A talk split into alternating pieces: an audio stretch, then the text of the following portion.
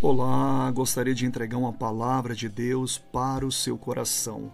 Quando uma pessoa ela tem sensibilidade gengival, ao ter contato com alimentos ácidos, doces ou gelados, ela sente dor devido a essa sensibilidade. Jesus disse em João capítulo 10, versículo 27, que as suas ovelhas ouvem a sua voz.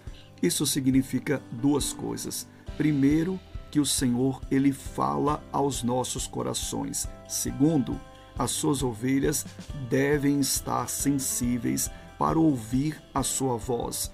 Você tem prestado atenção naquilo que Deus tem falado ao seu coração? A voz de Deus pode te dar direção, ela te dá livramentos e ela te mostra as portas que Ele está abrindo para você. Pense nisso.